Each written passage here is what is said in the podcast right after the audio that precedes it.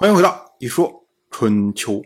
鲁国第二十任国君鲁黑公进入在位执政第二年，本年的十一月，鲁黑公和楚国的王子芈英齐在蜀会面。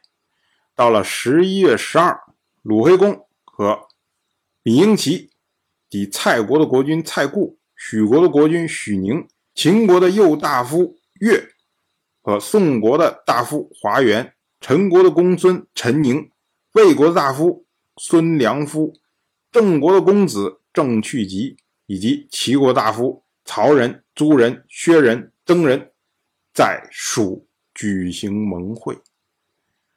我们要说啊，看楚国一动这个阵势啊，这么的大，跟之前。晋国所组织的断道之会简直是不可同日而语啊！这就是说啊，碧水之战的影响啊，到现在还在继续啊。春秋记录这件事情的时候，没有记录参会的这些卿大夫的名字，因为这次是溃盟，溃者伐也。参加盟誓的大夫们，尤其是参加过断道之会的这些大夫们。都因为畏惧晋国而鬼鬼祟祟的、偷偷的和楚国举行盟誓。那这种盟誓呢，当然毫无诚意可言的。同时呢，春秋也没有记录蔡国的国君蔡固、许国的国君许宁这么两个人，因为他们两个人呢，都是坐着楚国的战车前来，这表明。他们已经丧失了国君的地位，就是楚国已经把他们当成臣子来使用。所以呢，春秋借君子之口来评价这件事情。他说啊，身份地位不可以不慎重对待啊。蔡国、许国的国君一旦丧失了他们国君的地位，就不能和诸侯并列，何况地位比他们还要低的人呢？《诗经》有云：“不屑于位，民之忧计呀。”说的就是这个意思。君子所引用的这句诗，出自《大雅·贾乐》，意思就是说啊，在位不松懈，民众多休息。放在这儿呢，也就是说，你蔡国和许国两个国家的国君都被人。当成大臣、臣子来用，那么你们两个国家的国民，在楚国眼中，更是算不了什么了。所以你国君在上面稍微一松懈，放弃了自己国君的地位，那么下面的国民就会受苦啊。所以呢，你不屑于位，民之忧计呀。再说楚军。他们在蜀地举行完盟会之后，然后呢，转而去了宋国。结果一到宋国，那么鲁国送去楚国作为人质的这位公衡，就私自逃回了鲁国。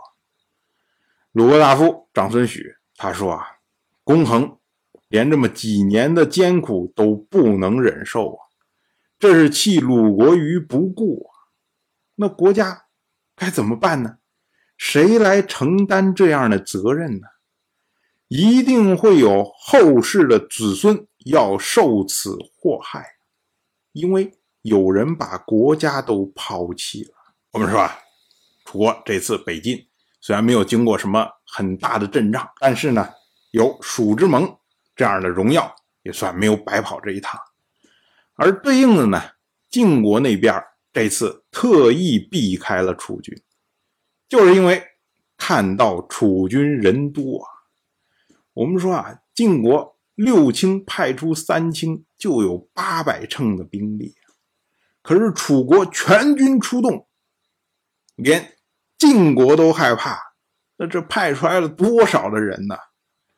春秋借君子之口评价这件事情啊。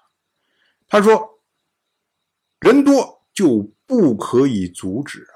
即使是有米英奇这样的大夫来主持，仍然可以靠人多来克敌。何况是贤明的君主善用他的部众呢？这就是大势所谓的“商赵民离，周时人同”的意思啊，说的就是人多呀。君子所引用的这句是出自《尚书》的太师，意思呢就是说，殷商有义兆民，但是呢离心离德。那么周呢只有十个人，可是呢同心同德。所以你的人看的好像比我多，但是没有人跟你一条心。我的人看的比你少，可是所有人跟我一条心。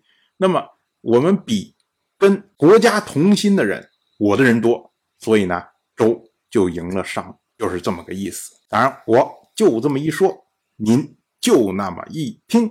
感谢您的耐心陪伴。